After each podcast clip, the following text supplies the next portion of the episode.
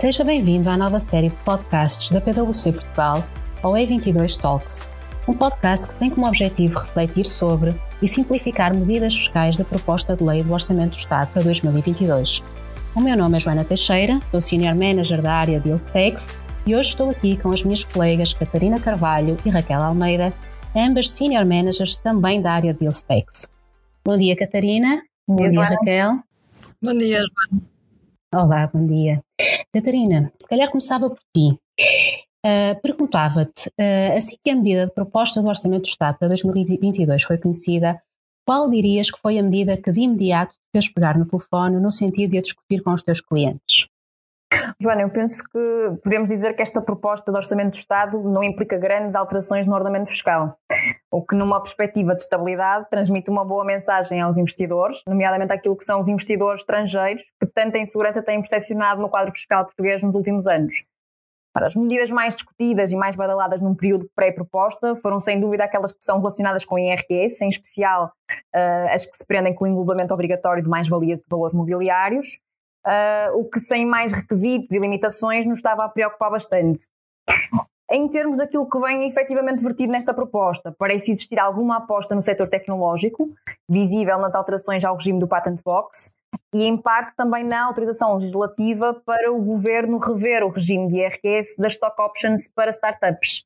Portanto, nesta ótica, especificamente numa perspectiva de investimento, eu destacaria as alterações ao regime do Patent Box. Uh, embora este regime não seja propriamente aqui uma novidade, a proposta pretende introduzir alterações que são, sem dúvida, vantajosas. Portanto, aqui em específico e, e muito grosso modo, neste momento, os rendimentos provenientes de, de, contratos que tenham por objeto a cessão ou utilização temporária de direitos registados relativos a patentes, a desenhos, modelos industriais e a direitos de autor sobre programas de computador são dedutíveis apenas em 50%, passando com esta proposta a ser dedutíveis em 85%. Uhum, Catarina. Uh, dizias que este regime não é uma novidade, portanto perguntava-te, na tua experiência, qual tem sido a aplicabilidade e a relevância deste regime no contexto das transações? Uh, Joana, de facto, este, este regime foi criado em 2014, com a tão esperada e tão discutida uhum. reforma do IRC. Exatamente. Uh, na altura, muito centrada e muito alicerçada em bandeiras de competitividade, da promoção de investimento em Portugal. Uh, mas sete anos passados nós não temos de facto observado aqui uma franca aplicação do, do regime em transações com empresas de setor tecnológico. Portanto, com estas alterações que agora estão aqui em cima da mesa em discussão, uh, nós estamos expectantes em perceber de que forma é que elas vão aqui a figurar-se como uma verdadeira medida de, de atratividade, uh, nomeadamente quando nós colocamos este nosso novo regime, vamos lhe chamar assim, em análise comparativa com os seus semelhantes europeus. Uhum. Uh, e Raquel, agora contigo, partilhas da mesma visão que a Catarina? Joana, é assim, em termos da principal medida de orçamento de Estado para 2022, com impacto na ótica do investidor, uh, destacaria também o regime de patente box. Eu, eu, creio que será, que poderá ser um regime de captação de investimento das, das tecnológicas. Uh, pela minha percepção prática e pela informação que dispõe, é realmente um regime de aplicação reduzida atualmente, mas que pode agora ganhar outra atratividade. Há que promover divulgar nos fóruns de investimento. A Web Summit a decorrer nos próximo mês eh, poderá ser, por exemplo, um local. Uh, e creio que com a divulgação e a aplicação do regime, esperamos que agora não sejam criados entraves por parte da autoridade tributária na sua aplicação prática. Um, talvez destacasse ainda a autorização legislativa para criar um regime de benefícios fiscais no âmbito do Programa de Valorização do Interior, que procurará fomentar a criação de postos de trabalho nestas regiões. Embora parece-me ser mais vantajoso nos casos em que o investimento seja baseado em mão de obra qualificada e melhor remunerada, pois o benefício corresponde à majoração de 20% dos gastos incorridos na criação de pós-trabalho que exceda o valor da retribuição mínima garantida. Ok. Oh, Raquel, mas deixa-me voltar ao Patent Box.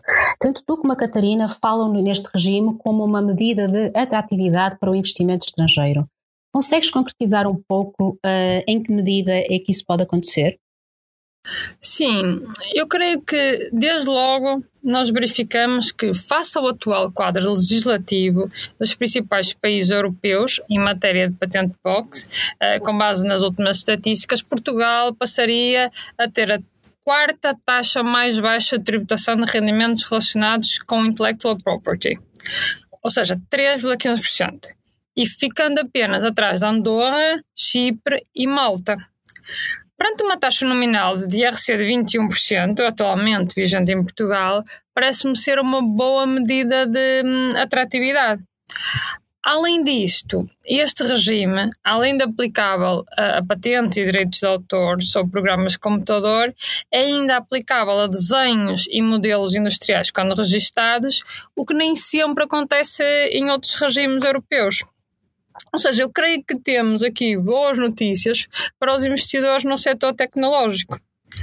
Por outro lado, para além desta perspectiva fiscal, eu considero que este regime, captando investimento estrangeiro, poderá ainda ajudar a fixar em Portugal a mão de obra altamente qualificada que o país tem no setor. Oh, Joana, mas agora, já agora aproveitava também, depois da tua pergunta inicial, para te colocar a mesma questão. O que é que te fez, na proposta do Orçamento de Estado para 2022, pegar no telefone e conversar com os teus clientes? um, Catarina, Raquel, eu destacaria sem dúvida o, o Patent Box como vocês se pensarmos num plano corporate. Uh, mas não, nos não queria deixar esquecer os investidores singulares, que de facto passaram aqui por um turbilhão de emoções nos tempos que antecederam a proposta e, em particular, na nossa área, destaco aqueles que detêm micro e pequenas empresas, muitas vezes são negócios e trabalhos de uma vida inteira e que de repente enfrentaram a possibilidade de serem tributados no momento do desinvestimento às taxas progressivas de IRS em vez da atual taxa efetiva de 14%. Felizmente, essas medidas de englobamento obrigatório não avançaram nos moldes que se esperavam, tendo caído por terra essas alterações de âmbito mais alargado e, portanto, Raquel, uh, respondendo muito diretamente à tua pergunta, aquilo que eu fiz foi pegar no telefone para dar as boas notícias a esses nossos clientes investidores singulares. Um, claro que já todos sabemos que a proposta apresentada contempla o, o englobamento obrigatório das mais-valias mobiliárias ditas especulativas, ou seja, por exemplo, na venda de ações ou obrigações detidas por um período inferior a 365 dias, quando estas sejam realizadas por sujeitos passivos enquadrados no último escalão de IRS. E este último escalão de IRS uh, eh, está proposto ser atualizado em baixa de cerca de 81 mil euros para cerca de 75 mil euros, falando aqui em números redondos. Parece-me que, relativamente a esta medida, é importante destacar que, para o cálculo deste rendimento coletável, deve ser incluído o próprio saldo positivo entre as mais e menos valias em causa e não apenas uh, de outros rendimentos englobáveis, como sejam os rendimentos do trabalho dependente. Um, concluindo um pouco, esta medida é sem dúvida mediática, é uma medida que terá certamente um impacto potencial relevante na esfera de algumas famílias e a mim preocupa-me sempre uh, quando vejo a fiscalidade assumir um papel demasiado central na decisão dos investidores. E julgo que esta medida, a manter-se assim como prevista, poderá de facto ter esse efeito. Ou seja, no caso, corremos aqui o risco dos investidores singulares atenderem mais aos impactos fiscais no momento de decidir comprar, no momento de decidir manter ou vender os títulos, do que propriamente considerar outras variáveis relevantes nos mercados. Muito bem, Joana.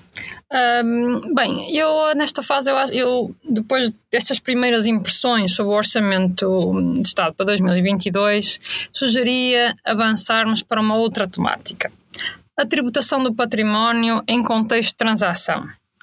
Oh, Joana, a este nível, quais as medidas que destacas e qual o impacto que antecipas no contexto daquilo que é o nosso trabalho em Deals? Um, Raquel, eu assim de imediato diria-te que não há nenhuma medida uh, muito impactante nas transações, ou que se espera que venha a ser muito impactante nas transações. Ao contrário, por exemplo, daquilo que aconteceu o ano passado, com o Orçamento do Estado para 2021, em que eu realmente senti que grande parte das conversas e das preocupações dos nossos clientes se centravam justamente em algumas das alterações havidas ao nível do IMT e do IMI. Este ano, posso se calhar destacar a inclusão na sujeição a IMT das entradas de bens imóveis pelos sócios para a realização de prestações acessórias. Esta medida era já esperada como uma forma de garantir a neutralidade do IMT no tratamento de situações cujo efeito no património da sociedade seja idêntico. E digo isto porquê? Porque as entradas de bens imóveis para a realização do capital social já era tributada em IMT, enquanto que essa entrada para a realização de prestações acessórias não, não era, e foi alvo de alguma litigância e de facto fez correr aqui alguma tinta nos tribunais. Portanto, a literalidade das normas de sujeição do IMT obrigava um, de alguma forma a este ajustamento na letra da lei.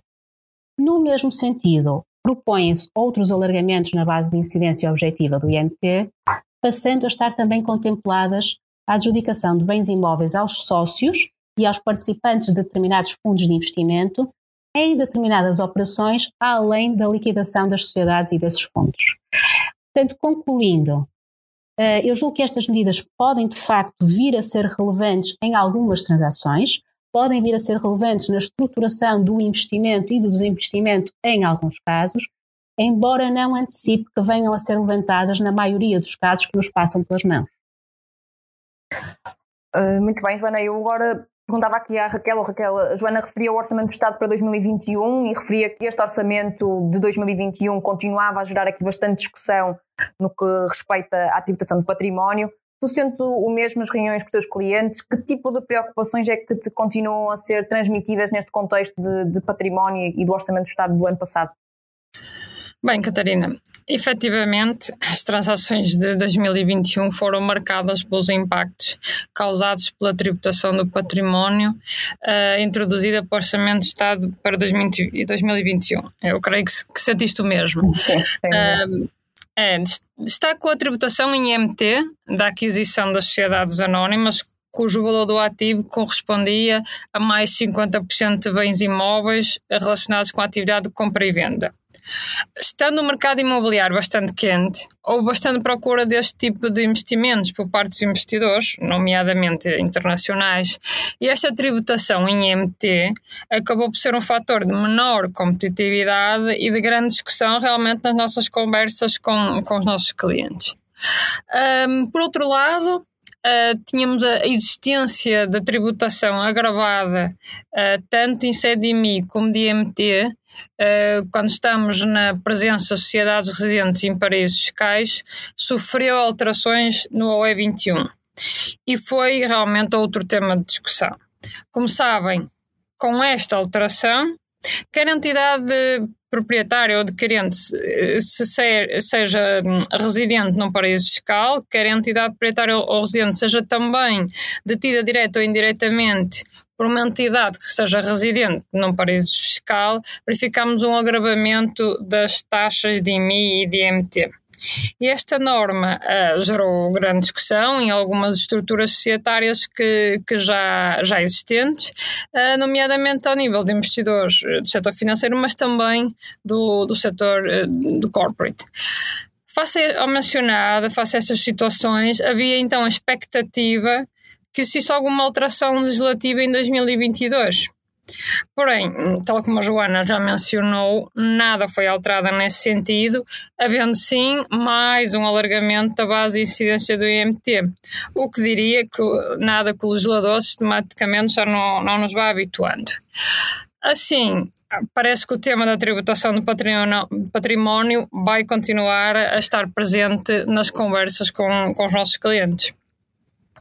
Bem, chegado a este ponto, Catarina, uh, parece-me que, hum, em jeito de conclusão, podemos de facto verificar que as medidas neste Orçamento de Estado são, nesta proposta de Orçamento de Estado, são parcas para investidores corporate. Ainda assim, uh, destacarias alguma medida adicional face ao que já falamos? Raquel, eu concordo com, com, o teu comentário. De facto, não me parece haver muito mais a destacar no, neste Orçamento do Estado, para além daquilo que já, já fomos discutindo. Talvez aqui uma nota final para um, autorizações legislativas no âmbito do Programa de Valorização do Interior e também no que respeita a startups, que de uma forma ou outra também acabámos aqui por já abordar. Estamos perante autorizações do Governo para legislar em matéria de criação de um regime de benefícios fiscais no âmbito do Programa de Valorização do Interior, mas também especificamente em matéria de startups, um, tendo esta última autorização na sua base a definição do conceito legal de startup, que será relevante, sem dúvida, para especificar aqui o, o âmbito da aplicação de apoios financeiros, apoios fiscais, Uh, e, por outro lado, a própria revisão do regime fiscal das stock options atribuídas uh, neste, neste contexto, o que se afigura especialmente relevante um, para a melhoria dos packages remuneratórios dos colaboradores destas entidades. Portanto, parece-me que estas medidas também são de destacar quando estamos a falar num contexto de promoção de investimento estrangeiro. De qualquer das formas, estamos apenas perante autorizações legislativas e, portanto, carecem necessariamente de, de concretização. No global, parece-me que este é de facto um, um, orçamento que pouco traz em termos de medidas concretas, é parco em termos de novidades no geral e muito em específico em termos de impulsionador de investimento estrangeiro. Uh, e num ano em que se espera algum retorno à normalidade depois de um, de um período Covid, vamos chamar-lhe assim, uh, esperava-se de facto um pouco mais deste orçamento. Uhum. Uh, Catarina, subscrevo inteiramente este teu remate final. Muito obrigada por ter estado aqui connosco hoje. Raquel, obrigada, muito obrigada também pela partilha de, de opiniões. Obrigada, Jana. Um, e assim encerramos este episódio da nova série de podcasts da PwC Portugal, OE Talks. Faça parte da discussão. Visite o site da PwC Portugal e não perca os próximos episódios com a análise dos nossos especialistas. Até breve!